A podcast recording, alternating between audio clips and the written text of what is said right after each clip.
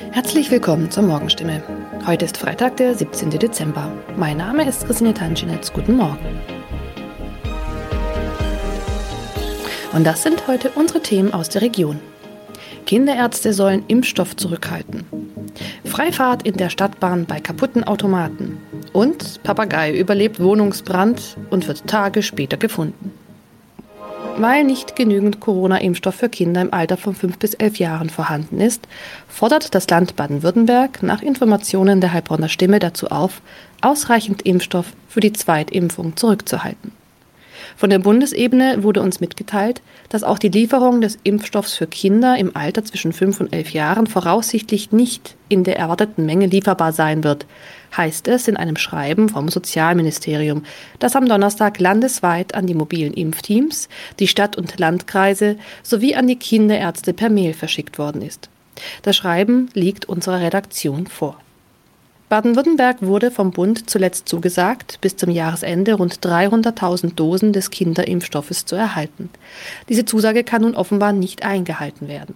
Sollten vom Bund anderslautende Informationen kommen, werde das Sozialministerium diese umgehend an die impfenden Akteure weitergeben und die Verteilung anpassen.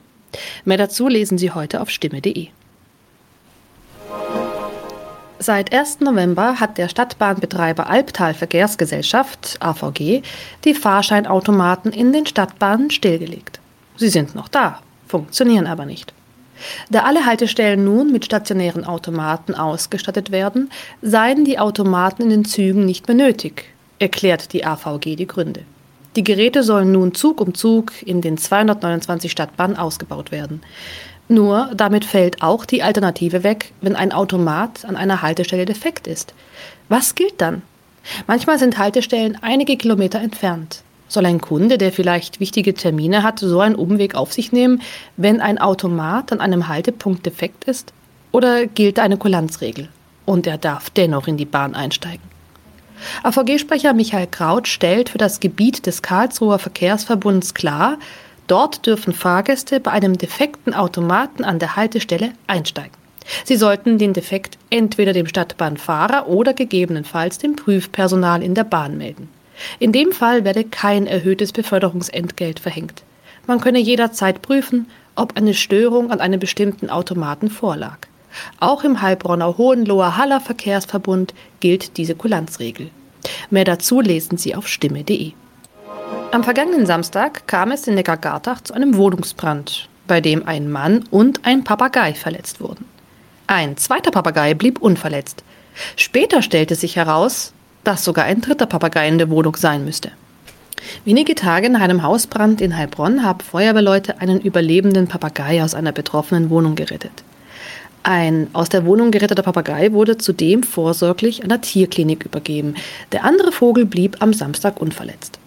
Doch damit war das Papageienproblem noch nicht gelöst. Denn am vergangenen Dienstag habe sich der verletzte Bewohner bei der Polizei gemeldet und mitgeteilt, einer seiner insgesamt drei Papageien müsste sich eigentlich noch in der Wohnung befinden. Tatsächlich entdeckten die Einsatzkräfte nach langer Suche den Vogel. Später konnten sie das Tier wohlbehalten an den Besitzer übergeben, wie es heißt. Soweit die Nachrichten aus der Region. Übrigens, die Corona-Fallzahlen in Stadt und Landkreis Heilbronn bleiben auf hohem Niveau, sind in den letzten Tagen aber deutlich zurückgegangen. Bleibt das so, wird am Sonntag die Ausgangssperre für ungeimpfte aufgehoben. Ob das eintrifft, erfahren Sie auf jeden Fall aktuell auf stimme.de.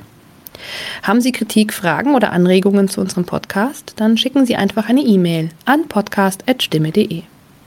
Weiter geht es hier mit Nachrichten aus Deutschland und der Welt mit unseren Kollegen und Kolleginnen aus Berlin. Ich verabschiede mich für diese Woche. Wir hören uns im neuen Jahr wieder und ich wünsche Ihnen eine besinnliche Weihnachtszeit und einen guten Rutsch. Vielen Dank und einen schönen guten Morgen. Ich bin Benjamin Kloß und das sind heute unsere Themen aus Deutschland und der Welt. Wie wird in anderen Ländern mit dem Corona-Winter umgegangen? Wir werfen einen genaueren Blick an die Grenze in Belarus und YouTube löscht negative Bewertungen. Als ein Mittel, um gegen die steigenden Corona-Zahlen vorzugehen, plant die potenzielle Ampel-Bundesregierung 3G am Arbeitsplatz. Über die genaue Umsetzung wird noch diskutiert. Andere Länder sind da teilweise schon weiter. Claudia Wächter berichtet aus Rom, Dorothea Finkbeiner aus Paris und Bettina Fisser aus Amsterdam. Wie gehen andere Länder mit dem Thema Corona am Arbeitsplatz um? Ja, die Italiener, die waren richtig schnell. Seit ähm, einem Monat gilt hier nämlich schon diese Regel an jedem Arbeitsplatz, auch im Vatikan. Und ähm, das scheint zu funktionieren. Die Polizei, die kontrolliert natürlich sporadisch, muss aber kaum Bußgelder verhängen und ähm, wer keinen Nachweis vorzeigt oder vorzeigen will, der kriegt auch kein Gehalt mehr. Und am Anfang waren das einige. Am Anfang gab es hier auch wirklich heftige Proteste. Hier in Frankreich, wo es deutlich weniger Neuinfektionen gibt als in Deutschland, sind die Corona-Regeln vor allem im Gesundheits- und Pflegebereich sehr streng. Denn es gilt Impfpflicht für jeden, der in Krankenhäusern, Alten- oder Behindertenheimen arbeitet, als Arzt, Ärztin oder auch als Putzkraft. Und das wird kontrolliert. Einen 3G-Gesundheitspass brauchen hier ohnehin alle, um in Cafés, Restaurants, Museen, Kinos, Konzerte und so weiter zu gehen. Was natürlich bedeutet, dass auch die Angestellten dort geimpft, genesen oder getestet sein müssen. In den Niederlanden gibt es keine 3G-Pflicht für den Arbeitsplatz. Überhaupt ist man hier sparsam mit Maßnahmen. Es gibt die Maskenpflicht in Geschäften und in Gaststätten, Museen und bei Sportveranstaltungen muss man den Corona-Pass zeigen. Die Regierung schließt aber nicht aus, auch für Arbeitnehmer die 3G-Pflicht einzuführen, denn die Lage wird immer prekärer. Infektions- und Patientenzahlen steigen dramatisch. Ja, während Europa weiter um das richtige Vorgehen ringt, wächst die Verzweiflung unter den Migranten an der belarussisch-polnischen Grenze. Nacht für Nacht verbringen viele von ihnen frierend in einem provisorischen Camp. Die grünen Bundestagsabgeordnete Merle Sperleberg hat sich erst vor kurzem ein Bild von der Lage vor Ort gemacht. Seit wann sind Sie wieder zurück in Deutschland und was haben Sie in der Region rund um die Grenze gemacht? Ich bin jetzt seit letzter Nacht wieder zurück in Berlin und bin aus ähm, Warschau zurückgekommen. Die Tage vorher, seit Sonntag, war ich in der Grenzregion zu Belarus und habe mir da gemeinsam mit einem Kollegen die Situation vor Ort ähm, mit ähm, den Geflüchteten angeschaut und diesem drei Kilometer Streifen, der nicht betreten kann von BeobachterInnen. Ja, das heißt, richtig an die Grenze ran sind Sie gar nicht gekommen. Das ist richtig. In diese drei Kilometer Sperrzone kommt weder Presse, keine Hilfsorganisation, keine internationalen BeobachterInnen. Das heißt, es ist in einer gewissen Art und Weise wissen wir, dass da bestimmte Menschenrechtsverletzungen passieren, aber de facto unter dem Radar der Öffentlichkeit. Also es gibt keine ähm, Beobachtung. Können Sie uns trotzdem ein wenig davon berichten, was Sie vor Ort gesehen haben, mit welchen Menschen Sie dort gesprochen haben? Wir haben vor Ort zum Beispiel mit äh, BürgermeisterInnen und Geflüchteten ähm, gesprochen. Und gerade von den Geflüchteten haben wir gehört, dass diese auf der belarussischen Seite ähm, nichts als Regenwasser und Blätter von Bäumen ähm, hatten, um zu überleben. Dabei ist auch zu bedenken, dass der Winter vor der Tür steht. Es sind jetzt schon teilweise Minusgrade. Es ist eine humanitäre Notlage. Wie kann man diese doch sehr komplizierte Lage Ihrer Einschätzung nach lösen? Ich denke, es wäre anmaßend, in dieser hochkomplexen ähm, Lage in der Kürze der Zeit eine finale Lösung zu präsentieren. Klar ist aber, dass die Geflüchteten, die auf der einen Seite von ähm, Belarus an die Grenze gebracht werden, dann von polnischer Seite zurückgeschoben werden und dann wieder auf ähm, belarussischer Seite mit brutalster Gewalt zurückgeschoben werden, dass die aus diesem Kessel raus müssen. Das kann nicht bleiben. Wenn wir nichts tun, werden diese Menschen in großen Teilen sterben. Ja, hierzulande polarisiert das Thema. Was antworten Sie Menschen, die sagen, dass die EU, dass Deutschland keine Flüchtlinge aufnehmen sollte? Ein Politiker, den wir in ähm, Polen treffen durften, hat gesagt, dass es eigentlich keine Frage ähm, sein sollte, dass den Menschen, die in dieser humanitären Notlage sind, eben geholfen wird und dass es eigentlich kein Politikum sein sollte und nicht kein Politikum ist, sondern einfach eine Frage von Humanität. YouTube will künftig nicht mehr öffentlich anzeigen, wie viele negative Bewertungen ein Video bekommen hat. Damit sollten Nutzerinnen und Nutzer vor Mobbing geschützt werden, erklärte die Videoplattform auf ihrem Blog. Auch andere soziale Medien gehen mittlerweile diesen Weg. Thomas Bremser berichtet. Was steckt denn hinter der Entscheidung von YouTube, die Mag ich nicht Funktion einzuschränken und was ändert sich jetzt? Ja, unter den Videos sehe ich ja einen Daumen, der nach oben und nach unten geht. Die Zahl daneben zeigt an, wie vielen Menschen das Video gefallen hat und wie vielen nicht. Es kommt mittlerweile immer wieder zu sogenannten Dislike-Attacken, dass also eine bestimmte Gruppe koordiniert auf den Daumen runter Knopf klickt, mehrmals, meist automatisiert mit bestimmter Technik. Und dann sieht's dann halt für andere so aus, äh, als ob das äh, Video nur sehr, sehr wenigen gefällt. Nach und nach sollen jetzt die Zahlen neben dem Daumen runter Symbol verschwinden. Nur derjenige, der das Video hochgeladen hat, kann die noch sehen. Diese Idee ist ja nicht neu, auch andere soziale Medien nutzen sie. Welche? Ja, Instagram und Facebook zum Beispiel. Da gibt's jetzt keine Daumen runter Funktionen, aber ich sehe ja die Likes, also wie viele Menschen ein Bild oder einen Beitrag von mir gut finden. Seit ein paar Monaten kann ich das als Nutzer auch ausschalten, damit also niemand mehr die Anzahl meiner Likes sieht. Expertinnen und Experten sagen, das hilft, den Druck von den Usern zu nehmen und sie werden nicht mehr so häufig Opfer von Mobbing. Denn äh, gerade bei Jüngeren ist die Anzahl der Likes manchmal ja ein sehr hohes Gut. Wer nur wenige hat, wird da schon mal ausgelacht. In unserem Tipp des Tages geht es heute auch um das Thema Corona und zwar in der Partnerschaft. Sie haben in den vergangenen Tagen und Wochen vielleicht auch Gespräche geführt im Freundes- und Familienkreis, die nicht ganz einfach waren. Die Frage nach der Corona-Impfung spaltet die Gesellschaft und auch Partnerschaften. Was kann ich tun, damit eine Beziehung zwischen Geimpften und Nicht-Geimpften funktioniert? Wir fragen den Paartherapeuten Erik Hegmann in Hamburg. Meinungsverschiedenheiten gibt es ja viele in einer Partnerschaft. Worin unterscheidet sich aber die Frage nach einer Impfung? Die Frage nach einer Impfung ist natürlich eine sehr emotionale.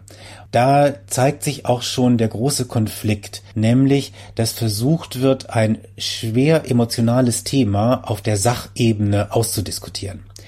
Die Sachebene, das wurden vielen Menschen immer wieder gesagt, äh, bleibt doch auf der Sachebene, sei nicht so emotional, klingt erstmal sehr sinnvoll. Ist es aber nicht, weil dadurch die Partner letztlich wirklich aneinander vorbeireden, denn wenn es um ein emotionales Thema geht, dann kann das auf der Sachebene nicht gelöst werden. Wie kann ich denn als Geimpfter mit jemandem zusammenleben, der sich partout nicht impfen lassen will? Was wäre der wichtigste Tipp? Ich denke, was wichtig ist, ist zu sagen, ich mache mir Sorgen oder meine Ängste sind folgende. Wie siehst du das? Wie erlebst du das? Nicht gleich die eigenen Bedürfnisse in Wünsche oder womöglich in Anforderungen zu formulieren, sondern erstmal zu sagen, das ist das, was auf dem Tisch liegt. Hier ist meine Haltung, hier sind meine Gefühle, hier sind meine Bedürfnisse und ich würde gerne wissen, wie sind deine. Ja, was könnte diese Herangehensweise denn bewirken? Wenn sich beispielsweise beide Partner plötzlich einig werden, dass es ihnen darum geht, dass ihnen diese Situation Angst bereitet, dann haben die schon mal etwas Gemeinsames. Und dann geht es darum, wie gehen wir mit dieser Angst um. Dadurch ergeben sich einfach in der Verhandlung mehr Möglichkeiten. Manche Paare schweigen ja gerne auch über schwierige Themen oder Tabus. Ist das ratsam aus Ihrer Sicht? Das Verschweigen von Konflikten führt natürlich nicht dazu, dass der Konflikt weggeht.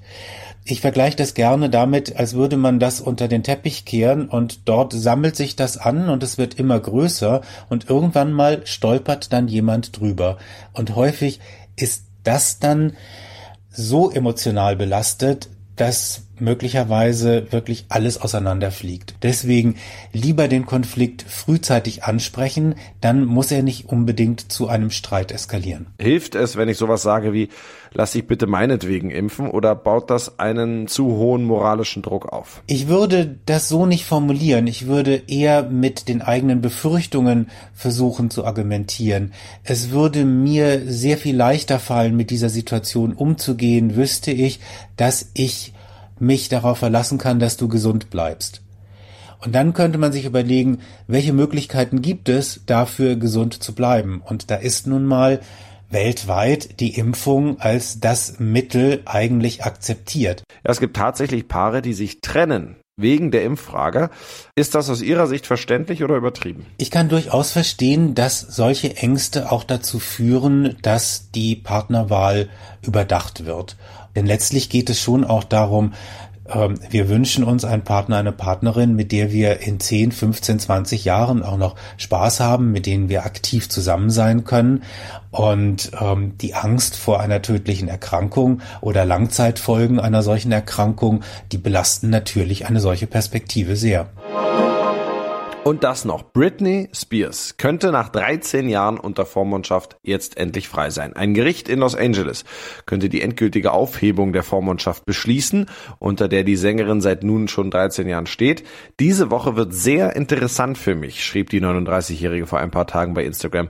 Es gebe nichts, für das sie in ihrem Leben mehr gebetet habe. Sören Gies berichtet aus Los Angeles.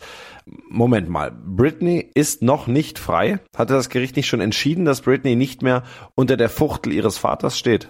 Doch, doch, Jamie Spears ist jetzt schon seit fast sechs Wochen nicht mehr ihr Vormund. Komplett emanzipiert oder Herrin ihres eigenen Schicksals ist sie aber noch nicht. Ihre Finanzen verwaltet zum Beispiel bis Ende des Jahres ein Buchhalter, den immerhin sie und ihr Anwalt ausgesucht hatten. Sie kann aber immer noch vieles nicht allein entscheiden. Wenn heute alles in ihrem Sinne läuft, werden sämtliche Auflagen aufgehoben und sie kann wieder allein Verträge eingehen, heiraten und schwanger werden, ohne vorher irgendjemandes Erlaubnis einholen zu müssen.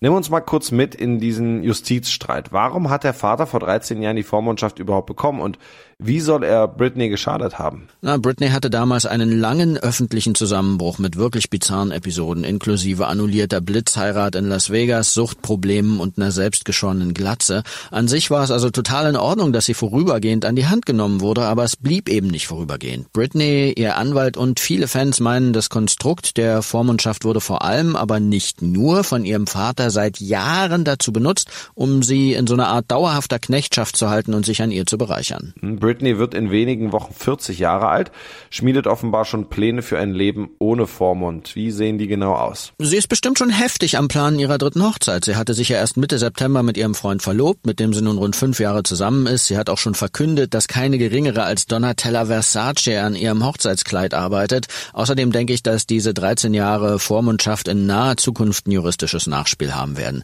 Britney wird die Vergangenheit nicht einfach ruhen lassen. Dazu ist ihr Anwalt auch viel zu sehr Wadenbeißer. Also Vater und Mutter Spears sollten sich warm anziehen. Ja, das war's von mir. Ich bin Benjamin Kloß und wünsche Ihnen noch ein schönes Wochenende.